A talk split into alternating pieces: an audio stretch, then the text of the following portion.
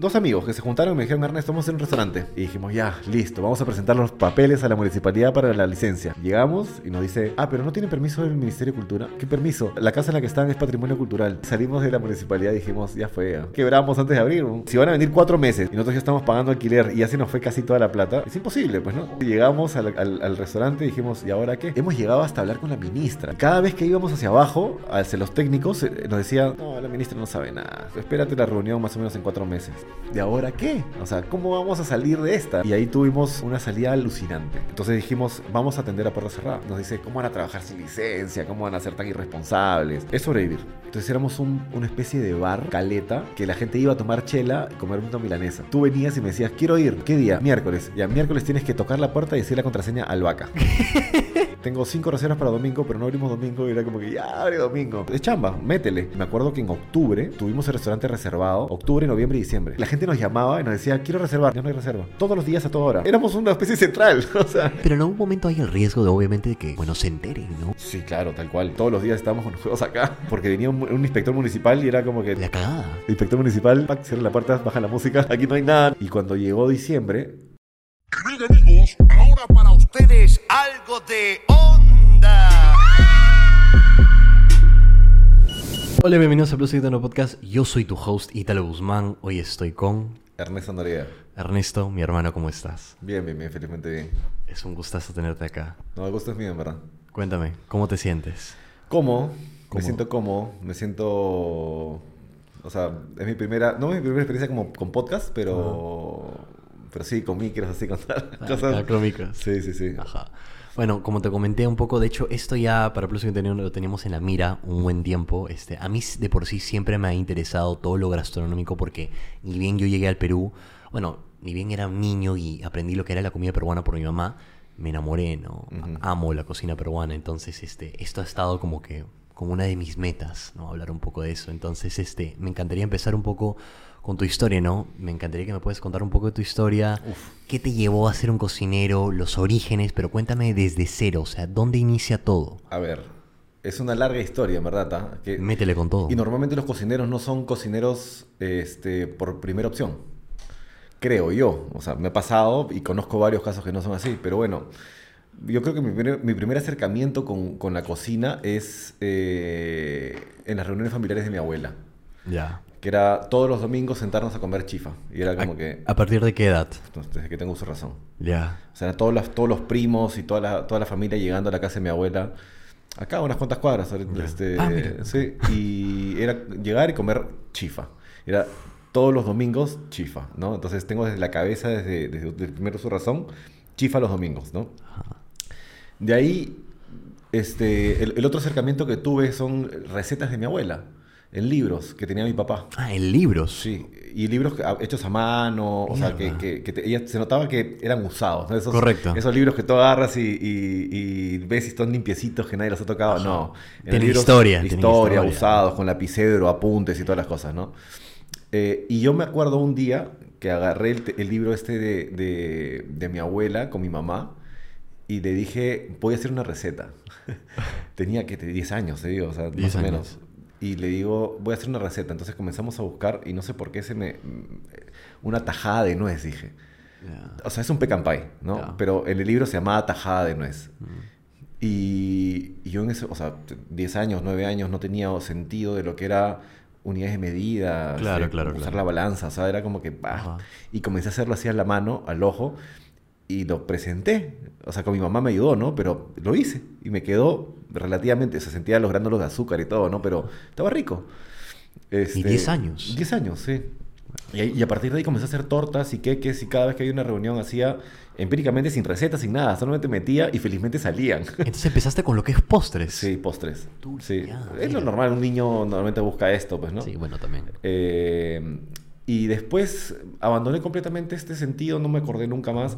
Pasé por, por, por, por haber estudiado economía, administración, ciencia de comunicación. Es más, estudié ciencia de comunicación hasta noveno ciclo. Pero entonces, esa chispita que sentiste a los 10 años como que no necesariamente te llevó a eso, no, para nada. No, no. ¿Y por qué crees? Pasó después. O sea, cuando esa chispa reventó después. Este, fue como que un detonante y todo el recuerdo que se me vino fue lo que te estoy contando. Pero estudiaste. Estudié economía, ¿Por administración. qué exactamente? Porque Oye, ¿qué fue? Oye, ¿y tú? ¿En qué estás? Ya, no te queremos cortar. Vamos a ser breves. ¿Estás suscrito o no estás suscrito? ¿Tú sabías que más del 90% de personas que ven nuestros videos no lo están? Eso quiere decir que tú probablemente no estás suscrito. ¿Qué esperas? Suscríbete y de paso activa la campana para que te notifique de nuevos videos. Y, y, mínimo like. Mínimo. Y ahora sí, sigue viendo el podcast. Pura. o sea, yo salí del, del colegio y estaba perdido, realmente perdido, no sabía qué quería hacer, no, entré- no- no encontraba mi vocación entre estos cursos estos de vocación, de Ah, que te decían hacia dónde tienes que orientarte según Y- tu perfil y todo esto, y me decían hacia ciencias sociales. Mm, Y dije, voy a estudiar antropología, pues, ¿no? ok. o sociología. Este, y me dijeron, me acuerdo, mi familia me dijo, no, pues si vas a hacer ciencias sociales, que sea economía. y dije, esto, esto da plata, pues, ¿no? Ajá. Y dije, bueno, ya, pues estudiar economía. Primer ciclo, chao, economía, ¿no? Ajá. Pasé a administración, convalidé cursos. Ya. Este, com- cuando convalidé los cursos, me di cuenta que tampoco era lo mío. Pues, ¿por qué me voy a pasar una carrera que afín, pero no me gustaba?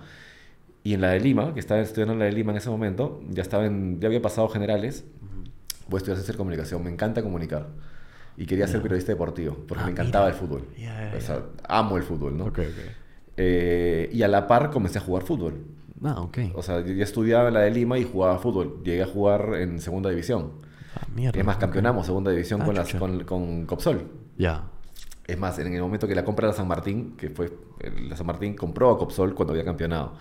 Bueno, pero bueno, no me dio la cabeza tampoco para ser futbolista porque es, es, un- es una chamba bien dura.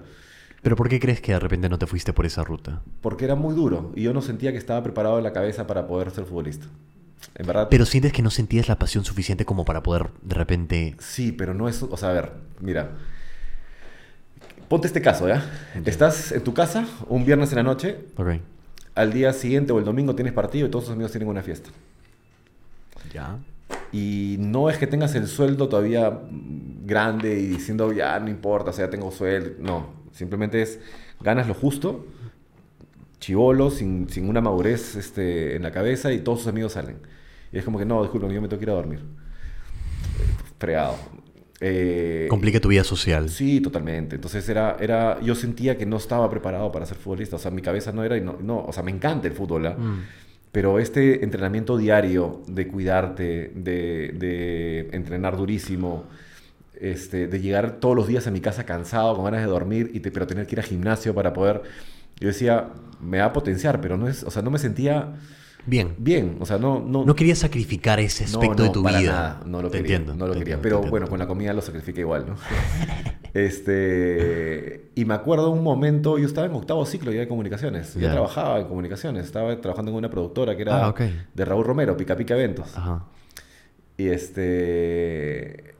Y hicimos un, un- Me acuerdo un concierto que me encantó, que fue Calpa. Era de una, de una cervecería, Brahma, que recién había entrado. Ya. Y dije, dijeron, vamos a hacer este concierto y vamos a encargar, encargar nosotros la organización. Y ya, y conocí, o sea, me, me acuerdo haber estado en el backstage con Basilos, con Don Omar, con todo eso. Ya, Yo siendo ya. un productor junior, pues, ¿no? Este, yo me encargaba de traer los cafés y todas las cosas. ¿Y qué estabas pensando en esos momentos? O sea, yo quería ser periodista. Ya. Yo quería ser periodista y deportivo, ¿no? Ese era, ese era mi... Porque me encanta el deporte. Ajá. Me acuerdo que de niño mi mamá me llevaba a regatas y me decía, para que llegue a la casa cansado, me metía en badminton, ping-pong, frontón, tenis. Full deporte. Todos los deportes. Entonces era como que yo estaba desde las 9 de la mañana hasta las 6 de la tarde en regatas haciendo todos los deportes. Excelente. Feliz yo, Muy bien. feliz mi mamá, porque cuando yo llegaba a la casa era Muerto. dormir. Chao. claro. Claro. Así no jodes. Claro. Y, y- y el, y el deporte para mí es parte fundamental de mi vida, ¿no? Claro. Y siempre lo fue. Este, pero no era como para dedicarme profesionalmente. Mm. Y vi la otra cara del deporte, diciendo, puedo comunicar. Hacerlo por este deporte". lado. Claro. Claro. Este, pero no sé por qué, en un momento me desencantó todo. Me desencantó. Estaba en octavo ciclo, ya estaba. Perdiste el interés. Totalmente, totalmente. Mira. Pero no del deporte, sino de, de todo lo que estaba haciendo. Era como que sentía... Ah, ok. Pasaste por un, un momento, Sí, se podría decía, decir. no es lo mío, no, no siento que estoy haciendo lo mío y no es a donde quiero llegar. Pero, y te pones a pensar y decir, mis amigos están ya terminando su carrera, yo tenía 25 años, Ya. eh, 24 años tenía, mis amigos ya están terminando sus carreras, están trabajando y yo divagando en esto como que me falta un ciclo o dos ciclos para terminar la carrera. Estoy jugando profesionalmente porque en un momento estaba en Cochahuayco y ya estaba a punto de subir a la primera de la U, por ejemplo. Y decía, o sea, ya, ya está, pues, ¿no? Ya, ya voy caminado, pero no me sentía, no, no, pues dije no. Y abandoné la universidad. Abandonaste la universidad. Abandoné el ¿Faltando deporte. cuánto? Dos ciclos. Wow. Abandoné la universidad y abandoné la U. Este, dije, Y era porque te sentías... no sentía que perdido era, un sí, poco. Sí, no sentía que, que era lo mío. Eh, pero fue, fue rarísimo porque le, me le dije a mi mamá y mamá obviamente se puso a llorar, pues, ¿no? Me dijo, ¿cómo vas a abandonar esto? Que yo, mira la cantidad de años que pagaba la carrera y, Ah. y- y no es que seamos una familia acomodada para nada, ¿no? Claro. Mamá se- la, la luchó vendiendo enciclopedias durante toda la, cuando era niño, ¿no? Y, y haciendo un service y mil cosas. Y yo me sentía culpable, pues, ¿no? De, de- pero le dije, pero entonces me dijo, me acuerdo, ¿qué quieres hacer? O sea, ya pasaste por economía, administración, comunicaciones, futbolista. ¿Y ahora qué? ¿Y ahora qué? O sea, ¿qué, qué vas a hacer con tu vida? Y, y no sé por qué ahí pasó lo que, lo que te dije. Detonó esto en mí que dije, oye, escúchame, Recordaste. la cocina. Y le dije a mi mamá, en ese momento, estamos en el carro, y le dije, quiero estudiar cocina. Ok, ok, ok. Pero, pero durante todo este tiempo que tú fuiste experimentando estas otras cosas, ¿la comida está involucrada de alguna No, forma? para nada, nada. Solo de la nada como que despertó nada. esto en ti otra vez Sí. y dijiste ya, No, comida puede, es. puede ser que yo lo haya dicho por un tema de salvar la situación también. Ah, ok, ok. Pero sí, pero sí vino, sí vino a mí esta, este recuerdo. Ya. Claro, este flashback diciendo por dónde puedo salir la cocina. Y, y- Pero estás como que en tu mente buscando, entre comillas, cualquier cosa de repente cual, que sí, podía ser. Sí, sí, sí, eso. Este, pero me acordé justamente de, de los momentos de cocina de mi abuela, de mi mamá, de todo esto cocinando. Y mi papá le encanta cocinar. Mi papá es buzo. Mi papá ha sido este, eh, campeón nacional de buceo. Ya. Y me acuerdo, me- y me acuerdo que, que- que venía con el pescado y preparaba el ceviche, o agarraba un erizo, lo cortaba el erizo, le echaba limón, sal y me hacía comer cuando yo tenía siete años. O sea, así me acuerdo, pues, ¿no? Eh, y le dije, bueno, entonces ponte a buscar, pues, ¿no? Y dije, ¿pero me vas a apoyar? Y me dice, depende, o sea, vamos a ver, pues, ¿no? Y yo, yo ganaba un sueldo, estaba todo, pues, ¿no? Pero dije, ¿me vas a apoyar? Y me dijo, depende. Y buscamos ese momento que había una charla en la San Ignacio de Loyola que la estaban dictando para, para, para chef, o sea, para- Ok. para, para, para- para entrar a la escuela, ¿no? Ya, ya. Así que eh, al día siguiente fue, fui y era una charla demostrativa que estaba el chef eh, Laurent Colasso, que es un Ok, francés, que se ok, volvió mi amigo en el futuro, pues, ¿no? Ya. Pero estaba él y me encantó. Dije, esto es. O sea, p- o sea, ¿Qué era lo que así, te, no sé. te captó, te captivó exactamente? Esta, esta, esta parte física, química eh, de la cocina, transformación y un montón de cosas que pasaban en la cocina que dije, esto es. Esto es. O sea, Pero solo por la forma que lo explicó. es- Sí, sí, tal cual. Eh, cómo, cómo estábamos en la cocina, cómo pasó, cómo, cómo fluyó esta demostración, dije, esto es, me matriculo. Entonces llamé a mi mamá y le dije, esto es, quiero Ya, estudiar, acá va. Cerrado. Pero son dos años y después de dos años, un año más por lo menos que en el que tengo que trabajar para poder conseguir trabajo, ¿no? O sea, como práctica. Como prácticas y todo esto, ¿no? Entonces más o menos tres años. ¿Me vas a Ya. apoyar? Me dijo, dame un plan. Válido. Sí. Y le dije, Vale. ya, o sea, estudios todos años y, y, la, y la, la escuela tenía una, ¿Convenio? Sí, un convenio con Paul Bocuse en Francia. Ok. Que donde los, podías irte a hacer unas pasantías en la Correcto. World de la allá en, en, en Paul Bocuse en Lyon. Y dije, bacán, me voy. Y, y- y- y- pero era solamente tenían la, la preferencia para tener media beca los dos primeros del, del- Ah, ok, ok, ok. del- de, la, de- de la promoción, pues, ¿no? Ya. Porque es carísimo. O sea, era carísimo. O sea, te estás hablando de cada mes te puede costar mil euros. O sea, Ya. y eso, ¿no? Este, ¿Cuánto va- tiempo es? ¿Un año, dices? Un año. Ah, bueno. O sea, 10 meses más o menos con, la- con las vacaciones y todo. ¿no? Ya, ya. Pero sí, entonces dije, bueno, o sea, Ni modo. A, a- a- a pelearla, ¿no? Ajá. Y me, me- me apasionó tanto, tanto, en verdad tanto fue, que dije, esto es. Así que o sea, primero, primero, segundo, primero, segundo, primero, segundo puesto, hasta que me ganó la machancona. Pero bueno, igual quedé, me enamoré de la cocina, me fui a Francia. Ya. Este, ¿Qué hace segundo puesto? Primer, Quedé ya, segundo puesto, sí. ya. Y- Pero fuiste. Sí, claro. Cerrado. Y eh, en este tiempo en el cual yo estaba terminando de, de, de estudiar, viene algo que por lo que hace poquito me quisieron funar un poquito, ¿no? Que dice, si quieres aprender, trabaja gratis. Ya. Una frase que dije, Tú dijiste eso. yo dije eso. Ok. Este, ¿y, qué- y qué pasa normalmente a- a- en la actualidad en la cocina? Paro esto para contarte después la, la segunda parte de la historia. ¿no? con todo. Pero eh, yo dije, ¿dónde están los mejores? O sea, ¿en qué restaurante están los mejores? Aquí. Comencé a investigar, aquí, aquí, aquí, aquí. Yo quiero trabajar ahí. Pero ¿por qué me van a aceptar a mí? O sea, ¿por qué, qué, qué valor le puedo dar yo a la empresa para que me acepten para trabajar en el mejor sitio con el mejor chef o con el mejor restaurante? Así que no encontraba, pues no, Ajá. no hay, pues no hay, no hay forma para, es- para, para poder trabajar. Entonces dije, voy, me presento y le digo, toma mi currículum, no, soy estudiante, tengo tanto puesto, quiero trabajar gratis. Y me dijeron, ah, ¿quieres trabajar gratis? Cerrado. Métete Listo. aquí a trabajar y listo, pues, ¿no? Y, y me, me- acuerdo que trabajé seis, no seis meses, pero fueron cuatro meses gratis en la Gloria. Este, con todos los, con todos los beneficios, o sea, seguridad y todas las cosas, ¿no? Pero Ya. trabajé cuatro meses gratis. Donde yo iba y el mejor cocinero que hacía ceviches de ahí me paraba al costado me enseñaba a filetear y después me decía, yo le liberaba la carga. Yo le cocinaba, o sea, y dejaba todo listo para que él venga a la hora de servicio y ya cocine, ¿no? Y así fui pasando porque todos se pasaron la voz diciendo, oye, este viene acá a ayudar, ¿no? Y, y ya, pues, ¿no? O sea, y aprendí muchísimo. Pero pasaron esos cuatro meses y luego. No, yo tenía pensado que iba a trabajar en varios restaurantes Ah, así. ok, simplemente- Simplemente ta, ta, para ta, aprender hasta irme a Francia. Ok, ok, ok. Y Ya pasé por La Bombonier, donde conocí a Miguel Hernández, por ejemplo, este, que sigue siendo gran amigo mío, que es chef de Hostería Convivium. Eh, pasé, pasé por La Gloria, este, donde conocí varios cocineros también ahí. Y, y un par de restaurantes más, este, hasta irme. Ya. Y ahora, con respecto a esto que dijiste, ¿cuál exactamente eran los- las bases de, de la funa, entre comillas? El hecho de trabajar gratis. O sea, ¿por qué tienes que trabajar gratis? ¿Qué te decían? eh, ¿cómo va a vivir la gente si trabaja gratis? Mm. ¿De qué vive? Yo le digo, o sea, no estás en un, yo estaba en un periodo de mi vida en el que sí podía hacerlo. Exacto. Y no es porque tenga privilegios ni nada. O sea, mi mamá se mató chambeando, mi papá se mató chambeando para que yo pueda tener esta capacidad. Y sé que algunos no pueden tener, pero en un restaurante, morirte de hambre no va a pasar, pues. Yo iba, trabajaba gratis, pero me daba mi almuerzo. Entonces, almorzaba, comía, este, trabajaba y después me iba a mi casa a dormir. Y así, todos los días, todos los días, todos los días. Y no pasaba por nada. O sea, no, no- no había ningún problema de trabajar gratis porque era como que yo sentía que estaba eh, dejando de pagar por la mejor experiencia de mi vida. Correcto.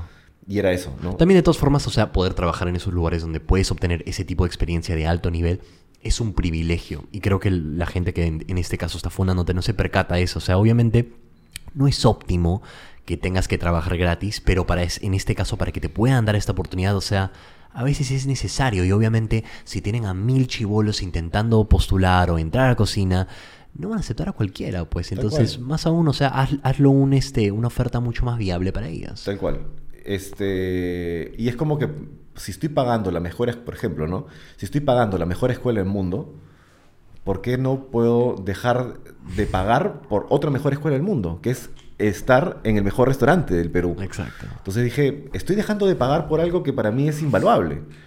Porque no estoy pagando por entrar al mejor restaurante del Perú, que es la mejor escuela que, vería, que, que podría pagar yo. Eh, y eso lo valoro ahorita muchísimo, muchísimo. El, el hecho de que haya podido estar en ese sitio o en esos sitios, ahorita me da a mí, este, primero, la capacidad de poder entender a muchos chicos que recién están saliendo, eh, poder haber comenzado desde abajo realmente. eh, y ahora como dueño de restaurante digo, si un chico, por ejemplo, viene y con toda la pose de yo soy chef, acabo de salir, digo, escúchame, esto es un tema de crecimiento profesional, de experiencia, recién sales, báncatela. Báncatela. Par- parado cinco horas o siete horas al día metido en una cocina con calor, con, o lavando platos, o limpiando choros, o limpiando papas, o limpiando cebollas. Te- más que de experiencia de, de eso, porque al final vas a aprender en un momento a limpiar todo esto, es estar en esos sitios. y, y tenerla, poder estar absorbiendo. Yo podía estar siete horas lavando papas, bastaba una hora para estar con el chef ahí mirándolo. Y valía toda la pena. Todo, valía todo, tal cual. Sí. Pero bueno, este, yéndome de nuevo a la historia, pues, ¿no? Ya. Este, trabajé gratis varios ese tiempo, ¿Cuántos fueron antes de que te fuiste a Francia? cuatro. Cuatro. ¿Cuáles? Fueron eh, La Bombonière, La Bombonière. fueron eh, La Gloria, fue Cena, un restaurante que se encargaba, que había una experiencia bien paja dentro de, de teatro. ¿Cómo Este, así? ¿Cómo así? ¿Cómo así? O sea, había como que estás en el restaurante y de repente pasaba una chica haciendo mimo. Se llama Cena, por eso se llama como escena, pero Ajá. paja. Bien chévere. Este, y trabajé en el restaurante de un amigo que se llamaba Walla, que era un amigo para mí referente también, ¿no? Ya. Y nada, eso. Este, trabajé y me fui. Ok. Y allá también, igual. Yo estudiaba y estudiaba y estudiaba y estudiaba y salía cansadísimo a las 7 de la noche y me iba de repente a terminar un turno en un restaurante cuatro horitas, ¿no? Pero gratis también, o sea, Claro. porque en vez de estar tirado aquí en la residencia durmiendo o tomando una chela, mejor aprovecho y estar allá. Pues. Aproveches de tu tiempo allá. Tal cual. Y Sí. para ese entonces que estabas en Francia, ¿cuál era un poco... ¿Qué era lo que estabas pensando? ¿Qué estaba en tu mente? Yo quería trabajar por allá. Quería quedarme a vivir por allá. Ya. ¿Tu mamá ya sabía eso? Sí, Ya. sí. O sea, ¿Tú cuando te fuiste ya tenías eso en mente? Como que, oye, yo voy y me quedo. Sí, totalmente. Yo Ah, lo tenía. mira, ok, Por lo menos entonces unos ese era el plan. Ese era el plan. Ah, ok. Entonces, ¿qué, qué pasó? Me enamoré.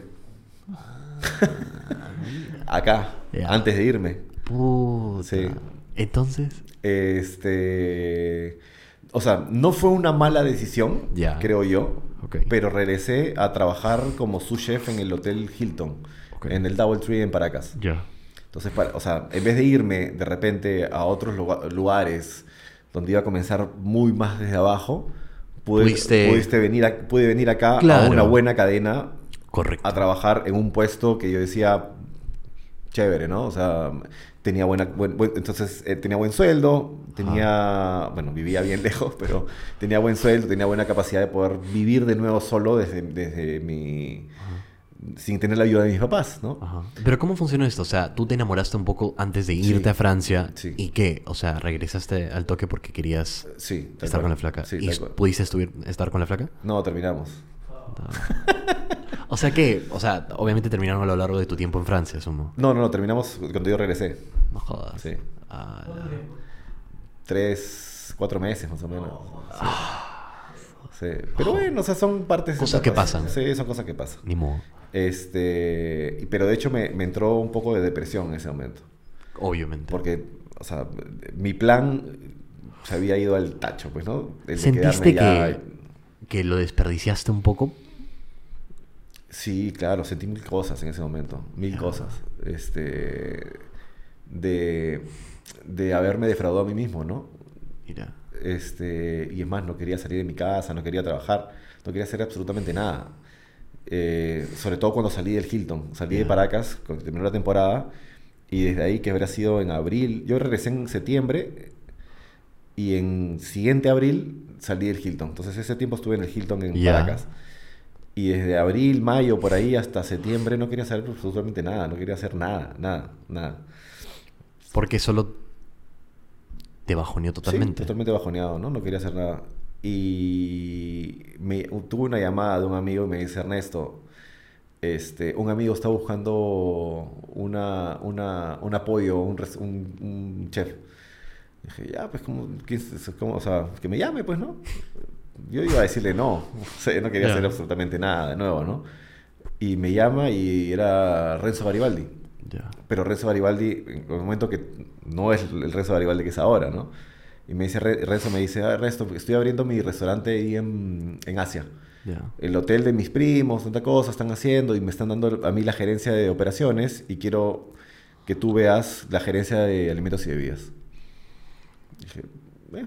Ya, bueno. Fui al hotel y el hotel era un hotel de juerga. Ya. Era un hotel como un, como te digo, un Nikki Beach, Ya. Así. Ok. Era con carpitas, un- Ah. una piscina, un deck a la mitad de la piscina, Ya. juerga, este, y juerga desde el- un pool party, pues, o sea, juerga desde las 1 de la tarde hasta las 2 de la mañana. A la mierda. Ya. Y nada, entonces este me dijo, pero dentro de esta juerga quiero poner mi, mi marca de ceviches, que se llama Chalwa.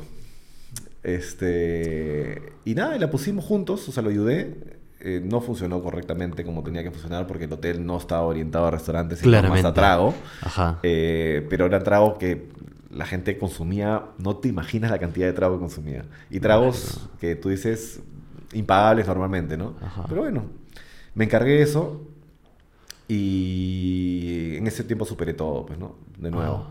Este, pero yo decía ya, mira, vengo de haber estado en Francia, después en Paracas y después pasarme a Asia. No había pisado Lima en tres años casi. O sea, como constantemente, ¿no? Había estado fuera de Lima tres años. Y no conocía mucho lo que es la gastronomía peruana. Porque me formé como en la San Ignacio, pero en la San Ignacio te forman como un chef que ves todo. Todo, ¿no? variado. Y en Francia te enseñan, te dicen, escúchame, todo lo que has aprendido, olvídate que vas a volver a aprender. Y te enseñan técnica. Esa es la gran diferencia que existe en la, en la gastronomía, en- bueno, en las escuelas de Perú en las escuelas en, en Europa, o Ah. la que yo fui, que fue Francia, en Paul Bocuse. Que me dijeron, te pongo un ejemplo, tú vas a hacer una salsa blanca. Ya. Yo te enseño la salsa, la receta de la salsa bechamel, Ya. que es 40 gramos de mantequilla, 40 gramos de harina, un litro de leche. Esa es la base. Ajá. Pero allá me dijeron, olvídate de esa receta, olvídate de eso. Aquí lo que vas a aprender es una técnica. Y la técnica es una, un agente graso con un agente, una fécula, más un líquido, te sale una salsa. ¿Por qué? Ah, Por, chucha. este, por espesado. O sea, vas a espesar una salsa. Ok. Después existen salsas por reducción y otras salsas este, de diferentes tipos, ¿no? Pero ¿qué pasa? Si es que tú aprendes no la receta, sino la técnica, tu mundo se abre. Entonces es una forma un poquito más simplificada de verla, ¿no? ¿Qué cosa? O sea, un poco eso, o sea, en vez de necesariamente ver como que las medidas exactas, si no estás viendo de qué está compuesto exactamente. Al revés, yo creo que te abre muchísimo más el espectro. Porque dices, ¿cuántos medio grasos? ¿La mantequilla es lo único? No, tengo aceite, aceite de oliva, aceite de tal, grasa, manteca, o sea, miles de cosas. Ok. Y harinas, tengo féculas, tengo diferentes tipos de harinas que me pueden espesar. Y tengo diferentes millones de líquidos. Entonces comienzas a entender la técnica más no la receta. Mm. Y si aprendes la técnica, todo lo demás termina siendo ya más creatividad tuya. Entonces te abren el mundo en respecto a creatividad, ¿no? Y no te encierras dentro de lo que es una receta. Tal cual. Ok. Eh, eh, bueno, la cosa es que, que- que viví esta experiencia en Francia, este, apre- desaprendí, pero eh, aprendí técnica, más no aprendí comida peruana. Es más, me acuerdo un- un- dos casos ahí en, en- en- fregados en, en Francia, ¿no? El primero es que me tocó cocinar para todos los alumnos de la escuela un día, porque te toca un día cocinar a todos los alumnos de la escuela. A la mierda. Y dije, voy a hacer seco.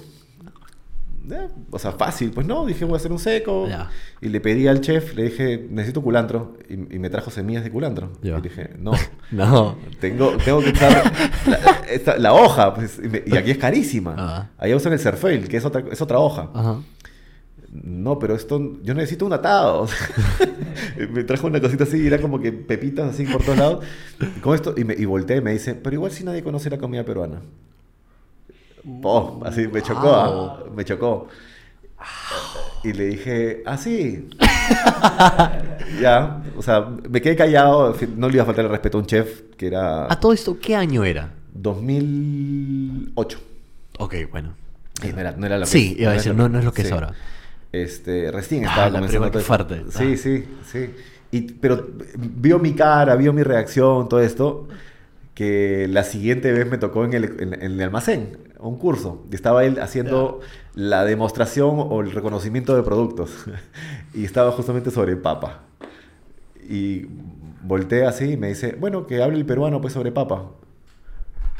Y yo como que, Ya. así como que ya me tenía esta, esta medio bronca, ¿no? ¿Pero qué, qué fue? ¿Te tenía bronca el pata? Sí, lo que son, es que algunos así, sí, algunos son así. Ya.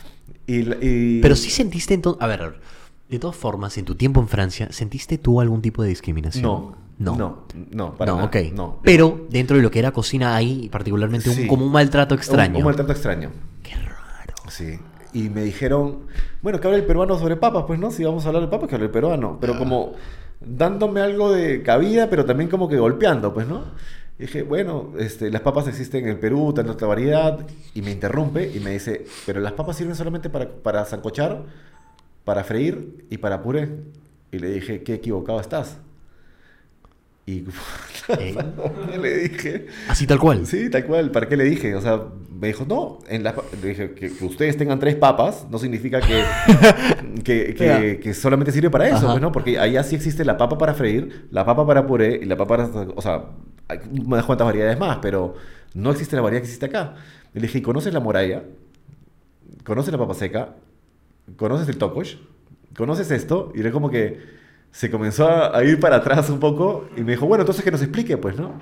Ah. Este, bueno, pero son anécdotas que, que me pasaron, que me pasaron por allá por, por el hecho de ser peruano Ah. y de que tener este, esta, esta eh, gastronomía emergente, pues, ¿no? Ajá. Eh, pero bueno, yo no conocía nada, de la o sea, no conocía lo que conozco ahora de la comida peruana. Correcto. O sea, de lo que conozco ahora conocía en ese momento un 1%, 2%. Mm. Eh, entonces llegué a Lima diciendo, tengo que conocer comida peruana. Tengo que saber sobre. O sea, es imposible que yo sea peruano, cocinero peruano, Y no sabes. y no sabes. Entonces, ahí fue donde yo también dije, qué bueno que no me haya ido solamente a, a- a otras partes del mundo, a aprender la gastronomía de otras partes del mundo, sino tener la oportunidad de estar en mi país, ya aprender. con un conocimiento más grande y aprender lo que es nuestro, ¿no? Eh, Y es por eso que valoré mucho el hecho de, de haber regresado. Ujú. Eh, regresé y me fui a, a Mar del Plata a buscar chamba. ah, porque tenía unas amigas allá y me dijeron, Ernesto, vente acá que vas a, a trabajar. Y cuando estaba allá me llama la primera oportunidad para ser chef acá en, en Lima. Ya. Me llama Rocío Roca, una emprendedora este, que para mí fue mi primera mentora, ¿no? Y me dice, Ernesto, vente, este, que estoy abriendo un restaurante a costado del aeropuerto sobre comida peruana y necesito que tú seas el chef, porque me han hablado muy bien de ti. Y yo, pucha, Rocío, pero ya estoy aquí, ya me fui y de nuevo voy a regresar. o sea, ya era como que una historia que se volvía en mi cabeza de nuevo, ¿no? Así que me dijo, ya, pero no te preocupes, te pago el, te pago el, el bus, vente, que te vente en avión mañana porque tengo la propuesta. Y cerramos en ese momento y me regresé. Listo. Ah, Sí. mierda. Y lo paja de, de- de esa primera experiencia es que Rocío tiene una, una historia familiar muy grande de comida peruana. Ok. Que es Rocío Roca Graña, Ya. Aramburú. Este, toda la familia Graña tiene muchísimo sobre conocimiento, es más libros y muchas cosas sobre la comida peruana. Y, y me acuerdo que, eh, bueno, que en paz descanse el tío Pancho. En ese momento me junté con él, que había escrito libros sobre comida peruana y muchas cosas, y comenzamos a hacer recetas juntos este, sobre comida peruana. Y ahí fue donde comenzó mi bichito de, de conocer mucho sobre la comida peruana. Pues, ¿no? Y pusimos la primera carta, que se llama el restaurante, se llama Piqueos, Ok. estaba al costado del aeropuerto, después abrimos dentro del aeropuerto, eh, abrimos una cafetería en, en- en Chacarilla, abrimos una cafetería en la Universidad Católica dentro, después me encargué de todas sus las concesiones que ya tenía dentro de su Universidad San Juan Bautista.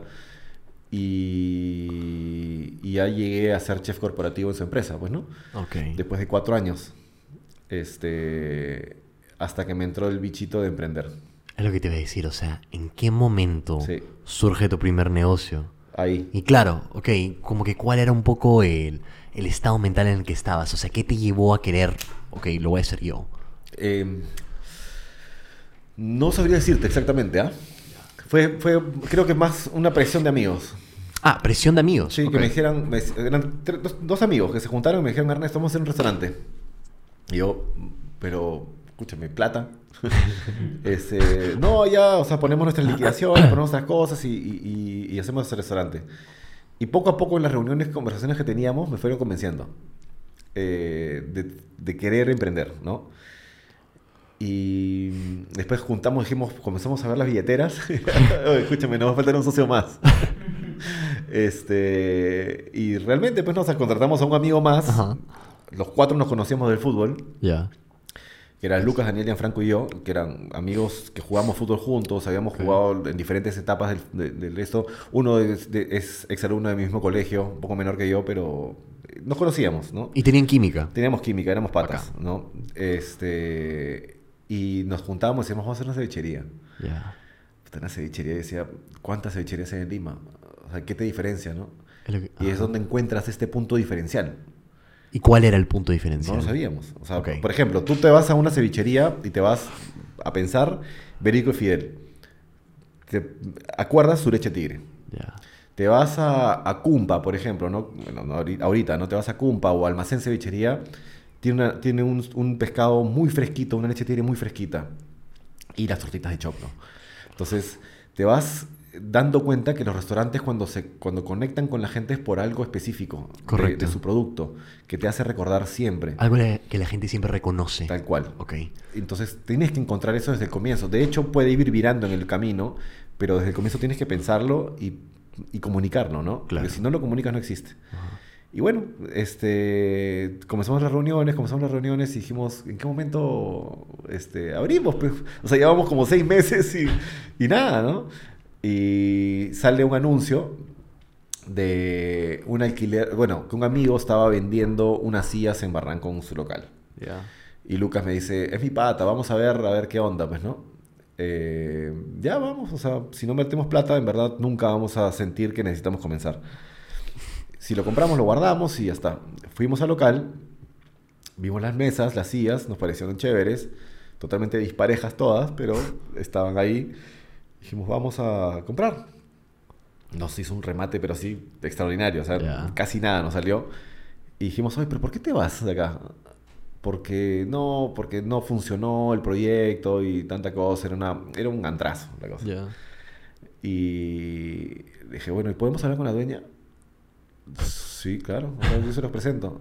Le tocó la puerta, nos comunicamos, la, la señora Ruth media, media loca, pero dijo, ya, este, ¿quieren alquilar el local? Sí, déjenme sus datos, por favor, que yo los voy a investigar. Así. Eh, ya, le dimos los datos, investiganos todo lo que tú quieras, sí, porque quiero saber, porque ya me han hecho muchas, ya, no te Ya, preocupes, ya, ya. investiga, ¿no? ¿Cuántos años tenían? Yo tenía 34 años en ese momento. Ya. Pero bueno. Bueno.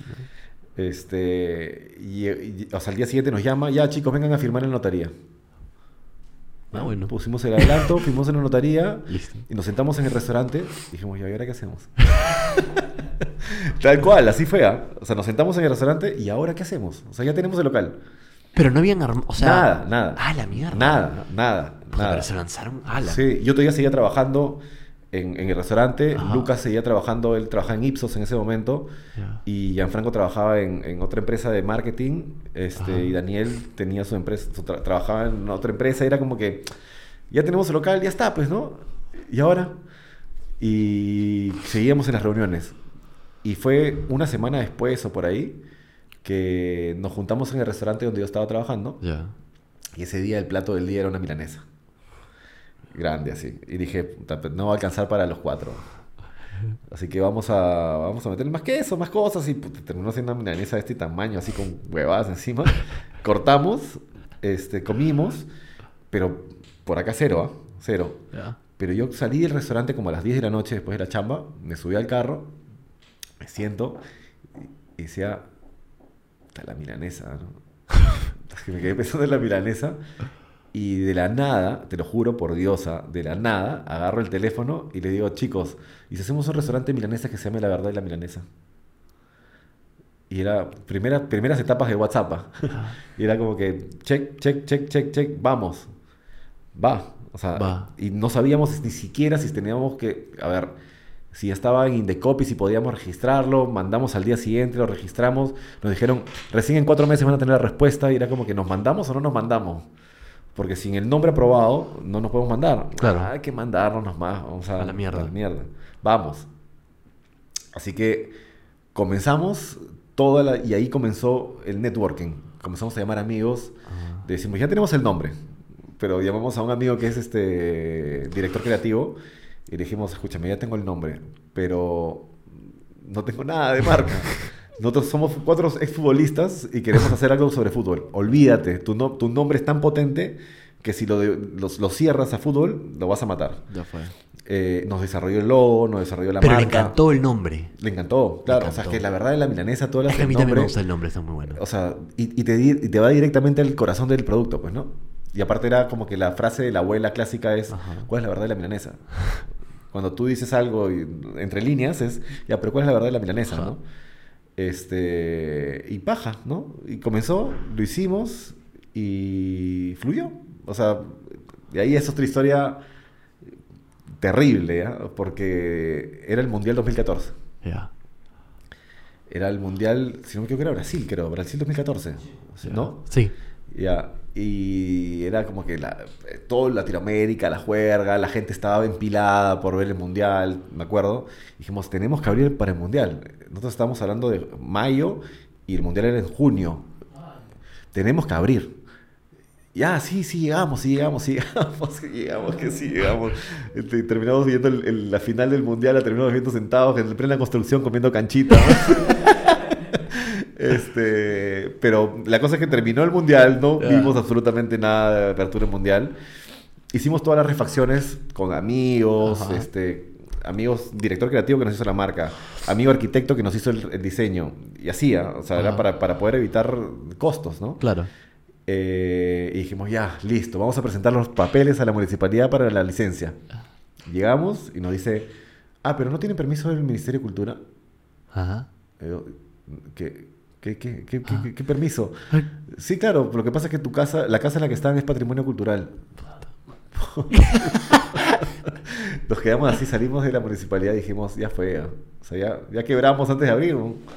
Porque si van a venir cuatro meses después y nosotros ya estamos pagando alquiler y ya se nos fue casi toda la plata, Puta madre. es imposible, pues, ¿no? Joda. Entonces llegamos al, al- al restaurante y dijimos, ¿y ahora qué? Hemos llegado hasta hablar con la ministra en ese momento ¿ah? de, de Cultura para que nos ayude. Y cada vez que íbamos hacia abajo, hacia los técnicos, eh, nos decían, no, la ministra no sabe nada. No, son los tiempos son estos. Tenemos dos arquitectos para ver todos los patrimonios culturales en todo el Perú. Espérate la reunión más o menos en cuatro meses. Era como que nosotros, ¿de ahora qué? O sea, ¿cómo vamos a salir de esta, no? Y ahí tuvimos una, una salida alucinante, alucinante. ¿Qué para- o sea, si lo, si lo digo ahora, este, la gente va a decir, porque también lo he dicho varias veces, ¿no? Nos, puede- nos dice, ¿cómo van a trabajar sin licencia? ¿Cómo van a ser tan irresponsables? Y escúchame, era o mi frijoles, este, o, o ser, ir con- con- a favor de esto, ¿no? Porque no era un tema nuestro, era la burocracia que existe, que es un desastre. Ajá. Sobrevivir. Era sobrevivir. Es sobrevivir. Entonces dijimos, vamos a atender a puerta cerrada. Y comenzamos a invitar primero amigos. Vengan a- al restaurante. Este, teníamos variedad de chelas artesanales, porque eran las primeras apariciones de chelas artesanales acá en el Perú. Eh, entonces éramos un- una especie de bar, caleta, que la gente iba a tomar chela y comer una milanesa. Qué loco. Y, y lo paja de esto es que tú venías y me decías, quiero ir. Quiero, ¿Qué día? Miércoles. Y a miércoles tienes que tocar la puerta y decir la contraseña albahaca, por ejemplo. Entonces era como que, puta, yo quiero ser parte de esto, pues no, o sea, Le dieron una, como una exclusividad. totalmente, extraña. así como que una, cosa así de, de- de- de- no, no solamente exclusividad, sino de oculto, de Como un club secreto, eso, sí. tal cual, tal cual. Puta locazo. Sí, y nos funcionó de una manera alucinante, porque nosotros abríamos primero almuerzos de lunes, de martes a, a- a viernes, abríamos almuerzos solamente dos Martes horitas para reservas, Ya. con amigos, amigos que se pasaban, y pero era el momento fuerte de Facebook, ¿ya? Y nosotros poníamos, no poníamos nada de producto, poníamos memes. Lo- éramos los primeros, el primer restaurante que ponía memes acá en el Perú. Este, y comenzamos a poner memes, la gente se mataba la risa, venía comunidad, y la gente que iba al restaurante, ¡pac! tomaba foto, y tomaba unas fotos alucinantes, pues, ¿no? Ajá. Entonces que la ponía en Facebook, y, y la gente se pasaba la voz, y nos comenzaron a escribir, y comenzamos a abrir no solamente mar- de martes a viernes en el almuerzo, sino después martes a viernes en la noche, después... Porque eh, la demanda ya estaba la- alta. Claro, porque nos A todo decían- esto, ¿cuándo fue exactamente que abrieron? O sea, eh, Bajo esta figura, Sí, sí, sí. septiembre. Ok, septiembre. Sí, primera semana de septiembre. Ya. Y era, era, fue alucinante, pues, ¿no? Entonces yo recibía los mensajes de WhatsApp y era como que tengo cinco reservas para domingo, pero no abrimos domingo. Y era como que ya abre domingo. Oye, Bueno, ya, pues. Ya, o sea, ya era. Ya Es chamba. Es chamba, métele. Y así comenzamos. Y me acuerdo que en octubre, o a finales de septiembre, tuvimos el restaurante reservado, totalmente reservado, octubre, noviembre y diciembre. Puta, qué increíble. Era que la gente nos llamaba y nos decía, quiero reservar. Ya no hay reserva. Ah, Todos los días a toda hora. O sea, no había forma. No había forma. Joder. Claro. Era como que, ¿y ahora qué? Este, pero no, no, no te puedo hacer espacio. Este, pero ¿cuándo? Acá tres meses. Éramos, o sea, éramos una especie central. O sea, que tú quieres reservar y era alucinante, pues, ¿no? Y la gente nos tilaba de, de como que arrogantes por no querer hacer reserva, pero era Ajá, porque pero no- no podían, pues, podíamos, claro. o sea, no había forma. Este, y dijimos, ya bueno, entonces ya no solamente abramos almuerzo y después cena, porque nosotros trabajamos horario partido. Ya metele corrido. Y era como que... Y abrieron un poquito más, Un poquito, ¿no? un poquito más, aperturamos un poquito más de reservas y, y la gente fue cayendo. Pero ya, ya, eso es un culo de gente entonces. Alucinante, entrando. o sea- entonces, pero en algún momento hay el riesgo de obviamente de que, bueno, Sí, se enteren, Sí, ¿no? claro, tal cual. Todos, los, días, todos los días estábamos con juegos acá. Porque venía un, un inspector municipal y era como que... La cagada. Sí, claro. Entonces teníamos, a, me acuerdo, al, al negro Javier, que es el, eh, mi mano derecha en servicio de hasta ahora. Ya. Este, y tenía la, la- así la, en, la, en la ventanita... Inspector municipal, pac, cierra la puerta, baja la música. Aquí no hay nada, no pasa nada. Y era como que así, pues, ¿no? Así, estuvimos cuatro meses. Puta, pero qué riesgo, concha su madre. Y cuando llegó diciembre, un- me acuerdo un 5 o 6 de diciembre, me llega la licencia. y qué yo, y yo, ¿abro o no abro? Porque si ya, ya eres exclusivo, ya te volviste famoso por esta, por esta fórmula, este... Cambiarlo, va- cambiarlo puede, afectar puede las cosas, afectar. claro. Y dije, no, abre, abrimos. Y boom, reventó y reventó de una manera que al comienzo no, no supimos cómo controlar. Me O sea, más aún. mucho más. Puta Era, madre. teníamos el, el restaurante eh, saturado de gente y nos- eh, la capacidad era de 38 personas. Ajá. Y me acuerdo días domingos que yo tenía 90 personas en espera, Joder. afuera. Y, era- y- y yo me parado en la puerta con gente gritándome, vengo desde La Molina y, y- y- y hay 80 personas. Y le digo, "Señor, ¿pero qué, qué puedo hacer? O sea, dime, dime tú qué harías tú en mi caso este, y yo te ayudo. Eh, o, o, por ejemplo, varias veces me gritaron porque yo tenía la reserva y era como que 90 personas afuera y yo decía, tal persona no está. O venía una señora y me decía, no voy a esperar 40 minutos, señor. Entonces, ¿la borro de la lista o no la borro? Porque si no vas a esperar y te vas a ir, te borro para poder pasar. Sí, bórrame. Ah, Entonces yo Y no te reclama. y, la- y venía la, la hermana o la amiga que decía, pero ella me borró, pero yo no veo. Y era como que, Dios mío. ¡Hala, qué joda! Problemas así que no supimos manejar en un, en un momento, ¿no? Eh, pero explosionó. Explosionó. Te- me acuerdo que tuvimos como 80.000 seguidores en Facebook en ese momento. Alucinante la cosa. Y teníamos al frente un proyecto, un concepto muy paja, que es, para mí es eh, la comida Tex-Mex más rica de todo el Perú, que es Burrito Bar, por ejemplo, al frente. Y teníamos un proyecto al costado que fue alucinante, que es Wingman, que complementaba mucho la cuadra, ¿no? Era Ajá. como que nosotros, como la verdad de la milanesa, Burrito Bar al frente, Wingman al costado. Una combinación brutal. Todo chévere, ¿no? O sea, era, y era una, una, una vibra alucinante entre nosotros como socios, dueños, Ajá. que decía, oye, te ayudo, oye, ven, te ayudo, y como que pasábamos, después se juntó Francesco de Santis con Sibaris, este, que también está al frente, después abrió Blue, que es la heladería que está ahí en, en Barranco, y, y, y- y mucha, mucha buena onda en una L de Barranco, ¿no? Y más, Ah. tuvimos un proyecto de poner a hacer la L de Barranco y nunca la hicimos, pero fue paja, fue paja mientras duró. Y a todo esto cuando recién aperturaron, o sea, cuando recién iniciaron esa etapa del restaurante, ¿cuál era como la mayor dificultad que afrontaron? Todo. Que- Pero lo más pendejo. Cuando recién abrimos eh, la producción, La producción. sí, porque nosotros hacíamos milanesa en ese momento casera, bien casera. Y yo quería mantener eso, eso, eso bien casero. Era, me, me acuerdo que molía mis galletas de soda en mierda. una licuadora, las molía, las ponía en, un- en tuppers, y, pero mi almacén estaba lleno de cajas de, de galletas de soda. ¿no? Eh, y lo hacía con huevo y era es bien complicado manejar huevo, entonces tienes que tener capacidad de frío para almacenar tanta cantidad de huevo. Eh, se volvió y, y era como que chancar la mano. Es, es bien fregado, ¿no? Y me acuerdo que vendíamos, ¿qué te digo? 2.000 milanesas este, a la semana, ¿no? Era una locura. A la mierda. Y tenía personas que podían tener problemas de, de, de salud ocupacional, ¿no? De estar chancando Claro. te puede generar problemas en el hombro, en el codo y cosas así. Entonces dijimos, tenemos que cambiar esto, o sea, no puede ser posible, pero vamos a afectar a ese cliente, hacia el producto, y era fregado, ¿no? Ajá. Hasta que llegamos a contactar con Redondos y Redondos nos comenzó a hacer las, las milanesas, Ya. las de pollo.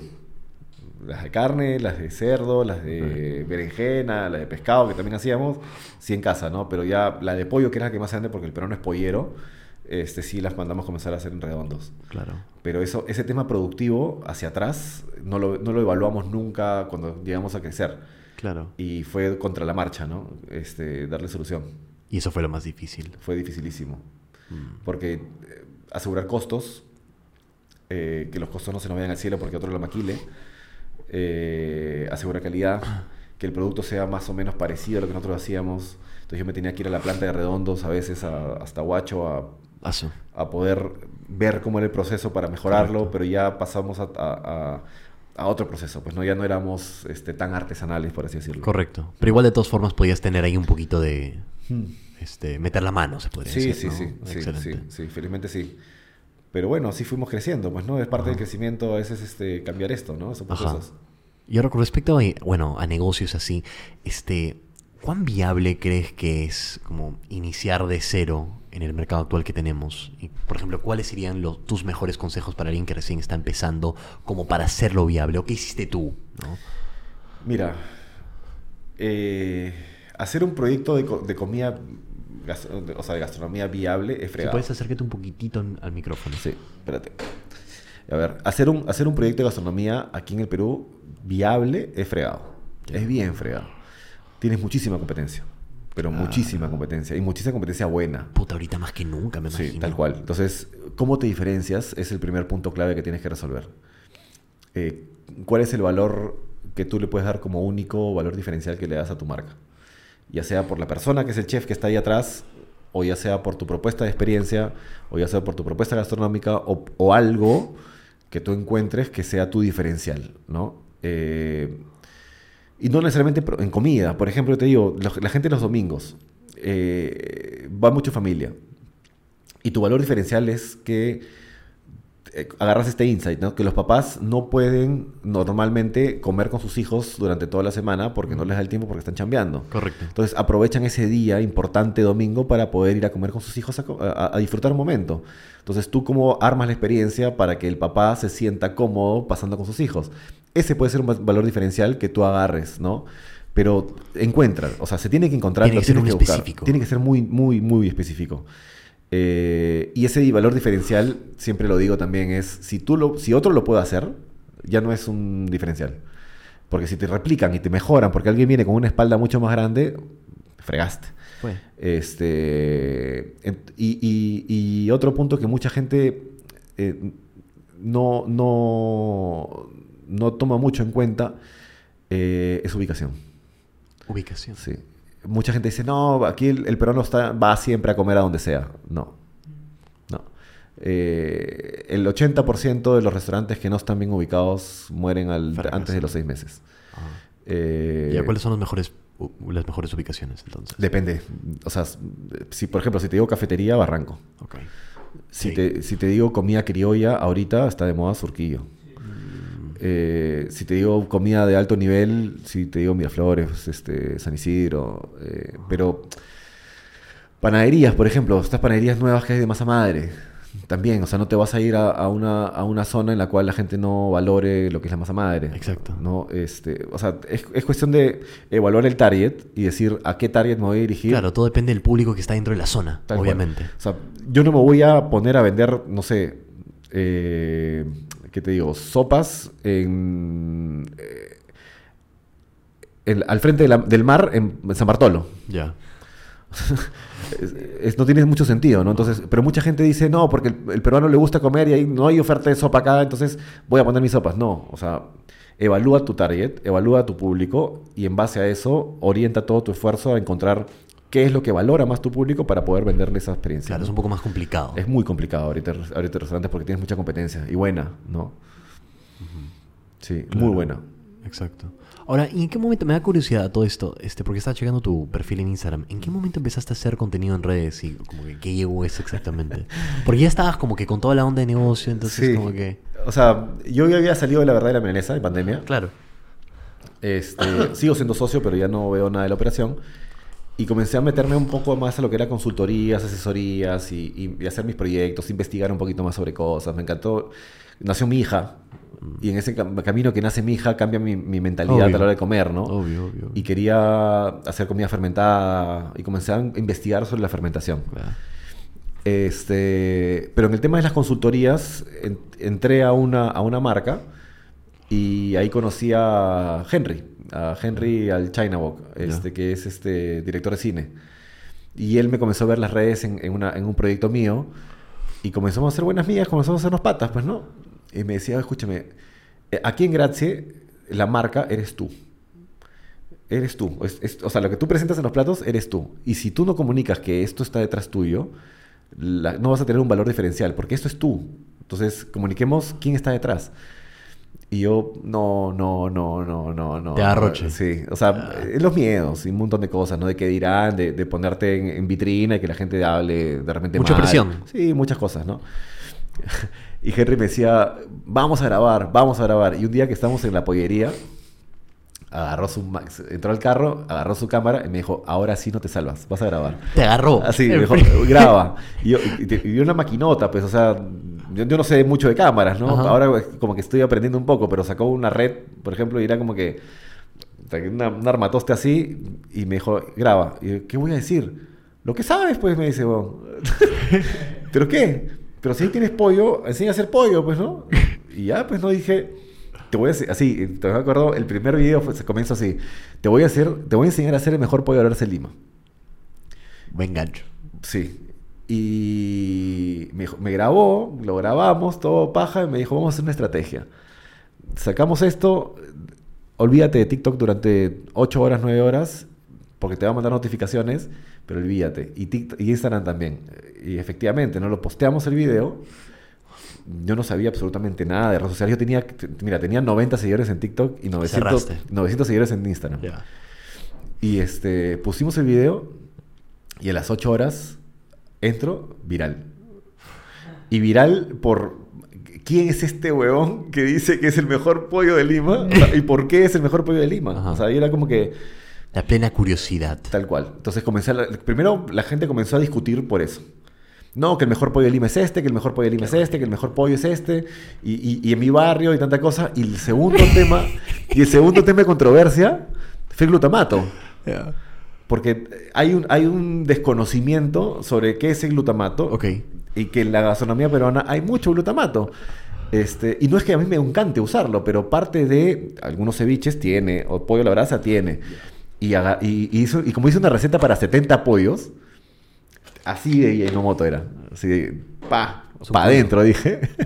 y cayó, y como que de gente, esto da cáncer, el dolor de Ah. cabeza, y, y- y esto está prohibido en Estados Unidos. Y era como que la gente comenzó a hablar de los dos temas y se volvió viral. Pero mejor, porque mientras más controversia, puta. Pero la gente a mí me dolió. Ah, te dolió, ok. Claro, porque, o sea, yo no uso Ajinomoto en mi comida. Ya. O sea, no, no, me, no, me, no me gusta usarla, Ajá. pero en este plato lo tienes que usar porque es parte Claro. de.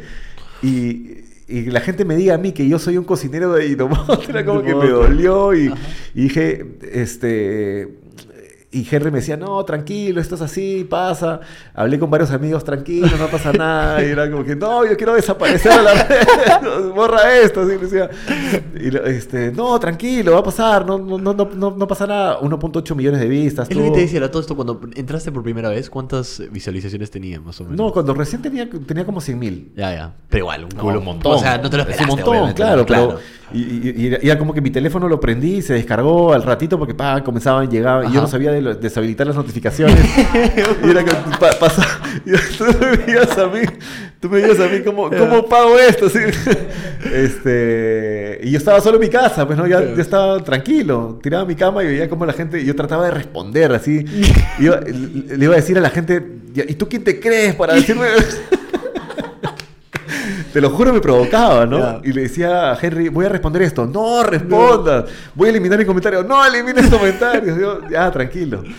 Pero va a pasar, me dice. Tranquilo, va a pasar. Pero te estaba asesorando Henry. Sí, sí. Este, Henry y un, y un amigo más, ¿no? Ajá. Eh, y después, me acuerdo que ya comenzamos a hacer más recetas, más recetas, más recetas. Y me dijo, tranquilo.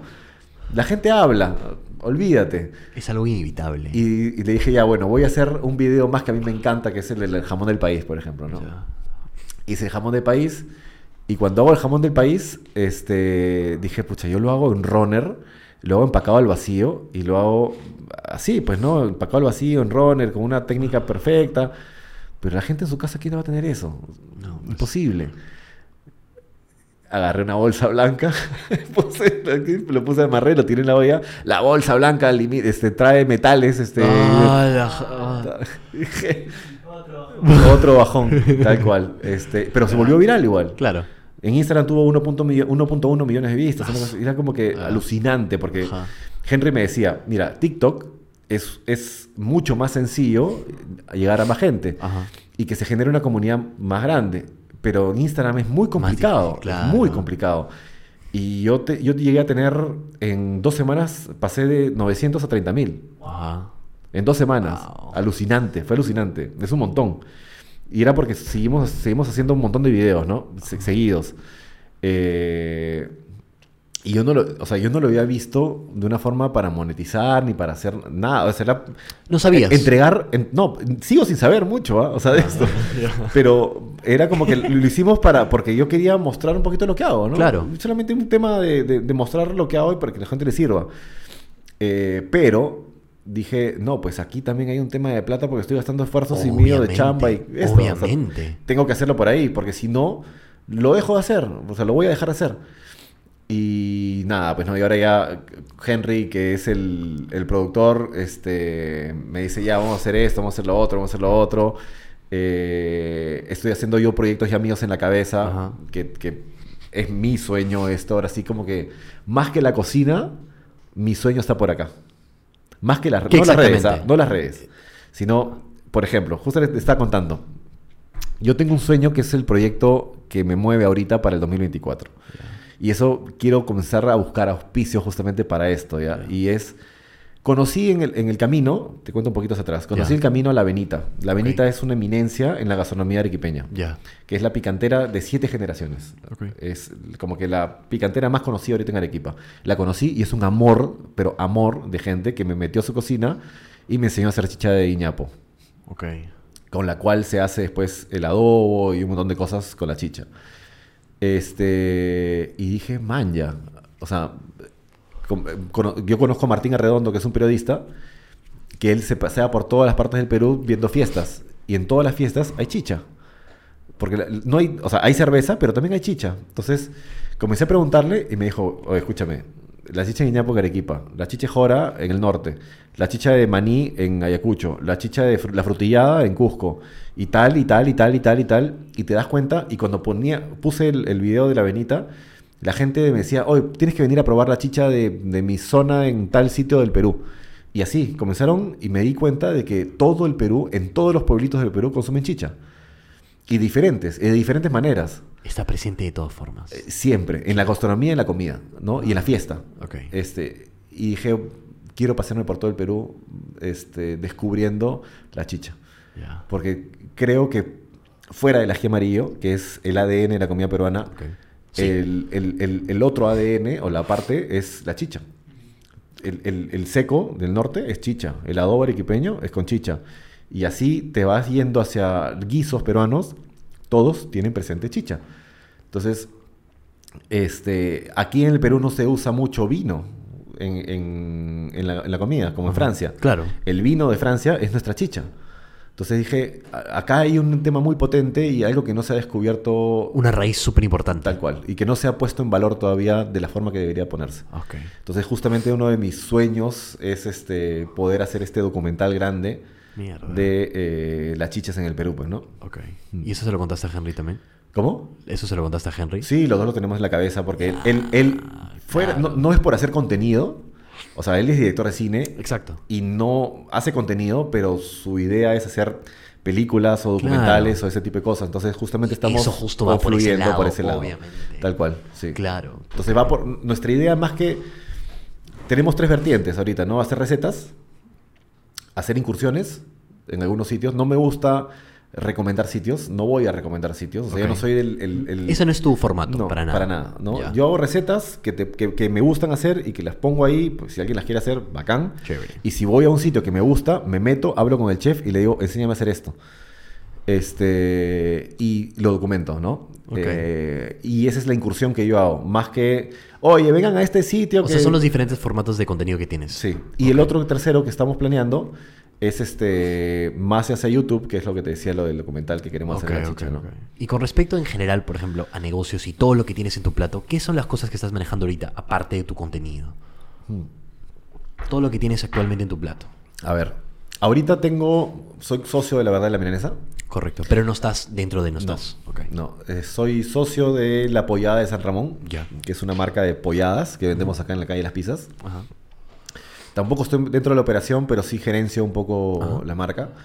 Estoy gerenciando Fidel y Clorinda, que es una un restaurante de carnes ahumadas. Este. Y bueno, acabamos de cerrar eh, la pollería, Pollos Guapos, justamente por tema de ubicación. Queríamos trasladarlo de la Victoria Santa Catalina, donde Ya. está, a otra zona. Entonces estaba estamos en rindiendo. este proceso. No estaba No. riendo en esa zona. Ahora, ¿dónde va a estar? No sabemos todavía, estamos, estamos en este cambio. ya. Este, tengo una marca de café donde tostamos café y maquilamos para otras, para otras marcas. Eh, hacemos marca blanca o tenemos otra marca que se llama The Coffee Makers con un amigo que tostamos, o sea, te gusta el o sea, tú tienes una cafetería, te gusta el café de tal perfil, te lo perfilamos en base a lo que te gusta. Lo caso. Sí. Y, y asesorías, ¿no? Estoy haciendo asesorías, consultorías. Ahorita estoy en un proyecto grande que se va a abrir, no puedo decir nada, pero. Estoy metido en un proyecto grande de consultoría de una cafetería grande por, por Surco. Ok, lo caso. Que aún. O sea, como que. ¿En qué está? Ahorita está en el proceso de parte creativa de la carta que estoy desarrollando yo. Oh, ok, ok. Y fuera Lo de caso. esto, me- estoy como, como mi, mi pasión es la panadería. Ah, lo caso. Eh, estoy metido con la Sociedad del Pan. Ajá. que son unos patas que han, la han roto aquí en el mercado peruano con la panadería hacia sándwiches de hamburguesa, panes de hamburguesa, o sea, los, los buns de hamburguesa. Y nada, estoy desarrollando con ellos panes para armar una panadería hacia futuro artesanal o rústica, ¿no? Genial, excelente. Mm. Ahora tengo una pregunta muy puntual. A ver. Con toda tu, o sea, toda tu experiencia con estos diferentes negocios que ahorita estás, bueno, metiendo la mano, ¿cuál crees que ha sido tu mayor reto? De todo, todo. Buena pregunta. Lo más pendejo, lo más difícil de absolutamente todo lo que estás haciendo. Eh, Y has hecho, ¿no? Bueno. Mira, lo, lo más bravo que, que es, o sea, lo más bravo siempre va a ser cuando, cuando tú emprendes, es eh, fin de mes. Cuando tú ves los números finales de la, de la eso dices, ahora como emprendedor, ¿qué haces? Ajá. Eh, porque al final tú te, puedes, tú te puedes dejar de pagar, pero no le puedes dejar de pagar a ellos, ¿no? Exacto. Eh, y, el, y el reto más duro que, ha que he tenido yo como emprendedor estos últimos años ha sido pandemia. Chucha. Porque, Bueno, sí, porque claro, cerramos, por nosotros teníamos cinco locales con la verdad de la milanesa y cerramos tres. Qué loco. Cambió un poco el juego, pues, cuando, cuando pasó esa huevada. porque- Totalmente. Sí. Totalmente. ¿Cómo se adaptaron? Nosotros no teníamos desarrollado al 100% el canal de delivery. Ya. Teníamos, pero era más o menos el 5% de nuestras ventas nuestro canal de delivery. Y pasó de ser 5% a tener que ser el 100%. Puta madre, qué loco. Entonces, ¿cómo, cómo, ¿cómo viras este negocio hacia eso cuando nuestro producto no está diseñado para, para hacer delivery? Y ¿Ustedes manejaban un delivery interno o trabajaban con otros servicios? Manejábamos con otros servicios, ¿Con quiénes? eh, con todos los agregadores. Ok.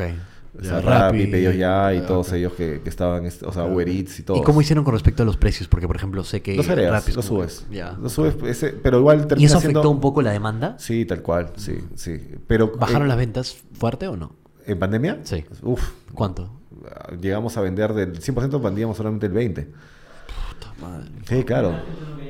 Nada, o sea, nada. no que- un tiempo bien complicado. Sí, totalmente. Y en ese, en ese tiempo de pandemia, aquí desarrollamos que nuestro canal sea el 100% y nuestro... con- siendo el 5% de nuestras ventas antes de pandemia, llegamos a hacer que el 100% sea nuestro 60% antiguo. Ya. ¿Me entiendes? Ok, ok, ok. Entonces, era como que vendíamos el 60% anterior y solamente por canal de delivery y solamente por nuestro canal de delivery. Y eso fue lo que nos salvó la vida en, en pandemia, ¿no? Eh, de hecho, también negociar con, las, con, la, con la dueña de los alquileres, eh, negociar con los chicos el, el sueldo, o sea, porque era, tú te quedas, nosotros quedamos en el restaurante, tú te quedas sin chamba. Eh, es todos patear para el mismo lado, ¿no? Ajá. Y ese fue el reto más duro que he tenido, ¿no? De cómo pasar de un restaurante que estaba prácticamente muerto, como y tener una marca potente, a poder generar diferentes canales extra de venta y hacerlo sobrevivir. Exacto. Sí. Entonces eso fue lo más difícil. Uf, difícil. Lo caso. Durísimo. Ahora cuéntame un poco, ¿qué, es, ¿qué exactamente involucra ser como que un consultor gastronómico? A ver. eh, en pocas palabras es hacer que tu camino hacia, hacia, hacia emprender eh, en, el, en el rubro sea más sencillo. Ok. En que te pongan las cosas claras, las pautas claras, en que todo el camino que, de, de cagadas que yo me metí, este, ya no las pases tú, ¿no? Eh, hacerte el camino un poquito más llano. Porque el, el emprendedor cuando recién comienza, mira, no sabe sobre recursos humanos. No sabe sobre cómo eh, manejar los costos internos del restaurante en gastronomía, que es más difícil. Cómo controlar los insumos, porque al final ese es tu core business, o sea, el food cost. Eh, declarar SUNAT. Eh, cómo plantear tus tu proyectados de, de- flujos hacia el futuro. Este, nadie sabe eso, nadie te enseña cómo, cómo declarar, cómo hacer todas estas cosas. Nadie te los enseña. Simplemente vienen y te ponen la multa Y aprendes a la mala. aprendes a la mala. Y, y eso es lo que justamente como consultor trato de evitar para que te tengas mapeado absolutamente todas las cosas y digas, ah, mira, voy por acá, por acá no, por acá sí, y es... se ment- están preparados. Y se están preparados, ¿no? Claro. Tal cual. Ok, ok, entiendo. Sí. Y ahora, por ejemplo, como consultor gastronómico, ¿cuál es como que, cuál suele ser tu mayor consejo como para sobrevivir dentro del rubro restaurantero? ¿no?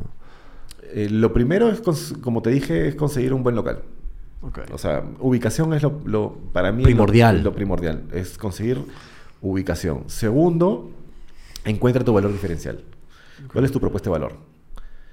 Y eso es algo que muy, muy poca gente dice, lo voy a hacer. Aquí en el Perú, el Perú dice, yo sé cocinar rico. Entonces, eso es suficiente, ya supuestamente. No, no. Antes de repente sí, pero ahora ya no.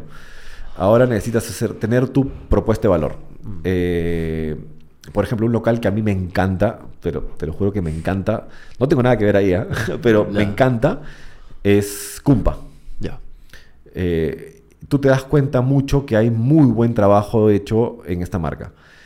Eh, producto ¿Con respecto a qué? Todo. Todo, ay, todo. ok. Tienes producto rico, muy, muy rico, muy bien desarrollado, muy bien presentado. Eh, tiene un concepto muy claro, que es comida chiclayana. Mm. Tiene, va directamente al ADN de la comida, de la comida chiclayana. Está ubicado en la zona gastronómica de comida peruana que está de moda ahorita, que es Surquillo. Este, la marca habla de lo que, es, lo que es el norte, porque Cumpa se dice mucho por allá. Este, los colores tienen mucho que ver con, o sea, es una barrita muy tradicional, este, clásica, antigua, que te da a pensar mucho lo que es la comida peruana. Tienen una persona afuera que es como que el- el- el- la persona que te, te recibe, te, te sienta. O sea, está- Toda la experiencia toda la está experiencia como- está muy bien hecha. Este, entonces, este tipo de, de proyectos al final tú, tú ves y dices, pero ¿por qué es tan exitoso? Joder, escúchame, mira todas las cosas que hacen, mira todas las cosas que han hecho bien y te vas a dar cuenta de, de que tienes mucho más posibilidades de llegar al éxito. Nada te lo garantiza, ¿no? Ajá. Pero tienes mucho más posibilidades de hacerlo. Claro. Entonces como que es un poco la suma de todas estas cosas pequeñas, pero que efectivamente suman y hacen toda la experiencia a uno 100%. Sí, y ahora más que antes se ha vuelto un tema eh, más importante, eh, no solamente la propuesta de valor en sí, sino eh, comunicarla. Claro, Mucha gente dice, yo tengo esta propuesta de valor y hago esto, y hago esto, y hago lo otro, y hago lo otro, y, y ya, pero ¿quién lo sabe? ¿Lo comunicas bien? ¿Lo comunicas mal? ¿La gente, la gente realmente ve lo- tu propuesta de valor? ¿La entiende? Eh, porque si no comunicas no existe. Y es algo que mucha gente no entiende todavía. Que eh, todo lo que planteamos en redes, tipo con podcast, con videos de YouTube, con los influencers, con todo este macroambiente que existe en redes, lo tienes que usar. Porque si no lo usas, no vas a existir. Y eso es básico ahorita. Claro. Ahora mucha gente dice, no, abre un restaurante y la gente va a llegar. Es que claro, ha cambiado el, juego ha cambiado totalmente. todas las reglas del juego, como decías, ¿no? Todas las reglas han cambiado. cual. Exactamente. Tienes que adaptarte. Claro, o sea, ahora el espacio claramente es digital. Entonces, así como dijiste, o sea, si no estás en el espacio digital es como si no existieras. Tal Tu cual. propuesta no está ahí. No, sí, tienes que estar ahí. Totalmente. Y tienes que estar ahí comunicando tu propuesta de valor diferencial de los demás. Ah, Porque si comunicas más de lo mismo, eres más de lo mismo. Claro. Y si eres más de lo mismo, ahí te va a prestar atención. pero mira, ¿cuál es, la, ¿cuál es la mayoría de cosas que pasan acá? Que los restaurantes abren y cierran. Muchos restaurantes abren y cierran. ¿Sabes el porcentaje? No sabría decirte Una vez leí un porcentaje que era locazo, Es que era súper alto. Muy, oh, mira, el 80% de restaurantes no sobreviven en el segundo año. Así te lo digo. Entonces, Es, es, eh, no te hablo de restaurantes ta- grandes solamente, Claro, no te claro, hablo de claro. todo. tipo Obvio, obvio, obvio, obvio. ¿Por qué? Justamente porque al final termina siendo más de lo mismo. Y si eres más de lo mismo, eres más del mismo grupo que se va a ir perdiendo y diluyendo en el camino. Ajá. Entonces tienes que comunicarte, tienes que estar en las redes, tienes que estar en este, en este camino, ¿no? Ajá. Ahora, ¿qué es algo que te gustaría ver dentro del rubro gastronómico peruano que, que sientes que aún no has visto? Yo siento que le falta especializarse en muchas cosas. Como que, por ejemplo. Panadería. Ok. Pero no me decías que justo como que hay alguna escena un poco emergente con Hay emergente, pero todavía falta muchísimo desarrollarse. ¿Cómo qué? O sea, ¿qué sientes que le falta exactamente? Eh, educación. La gente no entiende qué es un buen pan o cómo es un buen ¿Qué pan. es un buen pan? Uf, tienes harinas, tienes eh, procesos correctos, eh, muchas cosas que están detrás de, de lo- de un buen pan, que hay algunos que lo están haciendo muy bien, pero termina siendo mucha la escena europea trasladada a Perú. Pero no nada más no como nada peruano Mm. bajo esta eh, técnica, ¿me entiendes? Que nada como fusionado se Tal podría cual. decir. Siento que hay mucho eh, esta, esta presencia de, de panadería europea aquí, Ajá. pero no hay un tema de panadería europea o, o esta escena que pasó, por ejemplo, con la comida Nikkei. Llegó la comida Nikkei y se, se, se moldeó con la peruana y salió una propuesta, una nueva comida. En panadería todavía no está pasando, no está surgiendo, no, está, no hay nadie que lo esté eh, haciendo crecer o vaya andando por ahí. En temas de, alimentación en comida saludable también estamos en pañales, o sea, no, no estamos haciendo bien las cosas. Eh, fermentación, o sea, tenemos fermentación en el Perú de, siglos, sí, pero no estamos... te pongo, te pongo esta, esta, esta premisa. ¿Hace cuántos años existe la refrigeración? ¿80? No decirte. ¿90? No, no existe más de, de 80, 90 años. ¿Ya? 1920, 1930 por ahí. Eh, ¿cómo, se, cómo, ¿Cómo se conservaban los alimentos antes? Ponte a pensar tú en tu casa sin refrigeración. No, pues esto sabe la mierda. Tal cual, ¿no es cierto? Ajá. Entonces, la alimentación de un momento a otro cambió. Sí. ¿Por qué? Porque entró la refrigeración. Antes, ¿cómo se alimentaban? Y estamos hablando de siglos, de siglos, de siglos de gente donde la gente igual se alimentaba sin refrigeración. Entonces, existían muchos métodos, la salazón, el azúcar, la vinagre, fermentación. Y fermentación es un punto clave en la alimentación que tú de repente no sabes. El café está fermentado, el chocolate está fermentado, el pan está fermentado. Y así te puedo, el yogur está fermentado, Claro, el queso está fermentado. Entonces, la, la alimentación base del, del- del ser humano está en base a- a- está, está basada en, el- en Fermentación. Eh, y ahí es donde hay otros países y otras zonas en el mundo donde sí está bien instaurado esto, eh, pero aquí todavía no. Eh, y es base para, para, para mejorar la macrobiota y un montón de temas de alimenticios que te alimentes de, de probióticos y Ajá. probióticos naturales. No la pastillita solamente probióticos, sino Claro. naturales, ¿no? Pero entonces todo esto un poco proviene de esta falta de conocimiento, ¿no? Pero Sí. no acá en, en Perú, bueno, no sé, o sea, corrígeme si me equivoco, pero no hay una buena fuente de ese conocimiento, sumo, ¿no? Eh, sí, hay, hay, pero como te digo, yo voy con mi pan. Hago mi pan de masa madre, con harina y con inclusión de tanto porcentaje de, de etc. cosas, ¿no? Ya. Te lo doy a ti y tú me vas a decir, oye, pero está, está ácido. Ajá. Puta. O- obviamente está ácido porque está fermentado. No una acidez que tú digas que, que te, que te malogra el pan, pero sí está ácido, pero es porque está fermentado.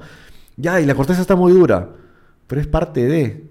Entonces, este, este entender que la panadería o el pan, por ejemplo, en este caso, tiene que ser así, más no como lo conocemos, es algo que falta entender. Entonces, en pocas palabras, falta como que concientizar un poco el público. Al- Es educarlo. Y ese es un tiempo, ¿no? Es tiempo. tiempo. Pero es tiempo, pero tiene que haber gente que ya conozco casos que están saliendo a hacerlo. O sea, por ejemplo, el caso más grande ahorita, el pan de la chola, ¿no? Que, que sí está haciendo, Sí. que sí está haciendo este tipo de, de panadería y la gente lo está entendiendo porque está haciendo las cosas bien. Y hace poquito descubrí un chico en Trujillo, alucinante, que Ya. por redes yo lo seguía y decía, este pata ni si- ni- no, es- no es de acá, no creo que sea de acá. Y cuando veo, digo Trujillo, escribo y me dice, sí, soy Gerson y hago esto y hago lo otro. Nos hemos vuelto pseudopatas, o sea, conversamos, no nos conocemos en persona todavía, pero me manda las fotos de sus panetones, de sus procesos. Este pata ha sido capacitado por Massimiliano Liberatore, que es como que el gurú en la, en la panetori- panetones a nivel mundial. Entonces es como que Qué loco. mentor de muchos de los mejores panaderos del mundo. Entonces hay bastante potencial ahí. Y, este, y él está haciendo. Entonces está chocando contra la realidad del panetón en Trujillo y le cuesta y, me- y a veces se frustra y me dice, Ernesto, ¿cómo hago? Y le decía, escúchame, tranquilo, esto es un proceso largo. O sea, comunica y comunica y comunica y comunica. Eh, Pero eh, a veces te cansa, pues, ¿no? Estar Me imagino. chocando contra la pared muchas veces. Pero al final del día creo que es un poco eso lo que acabas de decir, ¿no? O sea, creo que queda un poco en la responsabilidad de todas estas personas que, bueno, efectivamente tienen el conocimiento y tienen la plataforma de poco a poco simplemente ir concientizando al público, ¿no? Eh, Sí, educándolos. Sí, tal cual. Y eso es una de las cosas que a mí me encanta, por ejemplo, porque eh, quiero ser la herramienta, por ejemplo, de Gerson, porque Gerson no es un. no tiene tantos seguidores, tal vez, Ajá. pero a través mío, él eh, tener la, la- la- La plataforma. plataforma para poder expresarlo. Exacto. Este, porque yo también concuerdo mucho con, con- con- con las cosas como las hace o por qué las hace. Entonces, si me usa a mí, yo feliz. Lo, Claro. Úsame y, y comunicamos algo que yo también quiero educar. Entonces, algo con lo que me cuesta mucho es cuando existen estos influencers que hablan sin conocer mucho el tema, ¿no? Entonces, y, y no ponen en valor lo que realmente se debería poner en valor, solamente por tener más audiencia. Correcto. Eh, y es una de las cosas con las cuales yo, por eso es que me cuesta cuando me dicen, ¿eres influencer? Y yo digo, No. no, no, no, no, yo no trato de influenciar en la gente, trato de comunicar lo que soy, usar, que me usen de plataforma para comunicarlo y que la gente comience a educarse. Exacto. Eso es lo que quiero. Este. Porque. Porque. Hay mucha gente que habla diciendo. Vamos a este caso que estamos en la, en la época del panetón, ¿no? Mucha gente que habla y dice: No, este es el mejor panetón de, de Lima, este es el mejor panetón del Perú. Y tú, y tú ves y dices: Aguanta. Hay miles de errores ahí. O sea, eh, errores de, de fermentación, errores eh, de alveolatura, er- eh, le pones glasa para evitar los errores arriba, eh, no usan insumos, usan mejoradores, o sea, miles de cosas. Entonces, mi idea es que, que la gente comience a educarse con respecto a las cosas como tienen que ser de verdad. Claro. Especialmente si van a tener una plataforma y van a hablar, hablar al respecto, tienen que Hay saber... mucha gente responsable. Ok. Sí, Claro. mucha gente responsable. En tu caso no te sientes para nada como que representado por esta etiqueta de influencer, sino eres una persona que tiene este conocimiento, aporta este conocimiento y simplemente lo está comunicando. Sí, tal cual. Punto. Y si yo no lo sé, porque uno no sabe todo, uso a Gerson, por ejemplo, que al final es el maestro, y le digo, escúchame, edúcame a mí y yo también trato de educar. Porque al final no lo vas a saber todo. Tú se Hay vuel- muy- te vuelves como que su, Tal su cual, voz. tal cual. Un poco. Sí. Claro, Sí. Ahora, en un mundo este, alterno, o bueno, de repente en el futuro, ¿te imaginas haciendo algo que de repente está fuera de lo que es lo gastronómico? Porque igual de todas formas, esto lo que me dices de, del documental, este, contenido en redes, etcétera, todo está un poco ligado a lo que es el mundo gastronómico, ¿no? Pero, ¿te imaginas haciendo algo fuera de eso? ¿O para nada? ¿Sientes que tú has encontrado tu amor? No, ese es mi amor. Claro. Pero, pero tú hablas de repente de una manta y como que... y, siempre, y siempre va a ser para mí el fútbol. Ah, ok. Sí me veo en algún momento tratando de repente de hacer comentarista, algo Ah, mira. fútbol. Me encanta. No, lo, no, lo, no lo descarto en el futuro. Sí. O sea, he trabajado, o sea, no he trabajado. Sin ser entrenador de fútbol, he entrenado algunos equipos también. Ah, ok, chucha. Sí, claro. Ah, o sea, por ejemplo, la Liga de San Isidro, eh, el, el Inmaculada, era dirigido por mí esos últimos dos años. Sin poder tener la licencia para poder hacerlo, pero ahí estaba yo parado en la línea, entrenando el equipo, ¿no? Qué loco que nunca te hayas desconectado de esas, bueno, no sé, de esas raíces, esa pasión. que Es imposible que me Qué conecte de fútbol también. Es, lamentablemente ahorita tengo la rodilla rota, o sea, me Ah. rompí los Ah, ligamentos mierda. Y, pero bueno, o sea, no puedo jugar, Ah. tengo que operarme, esperar un año y todas las cosas, pero ¿Cuál Mm. parte es esa exactamente? la rodilla tiene cuatro ligamentos. Sí. El el- los dos laterales Ajá. y tiene dos cruzados. Sí. El, el anterior y el posterior.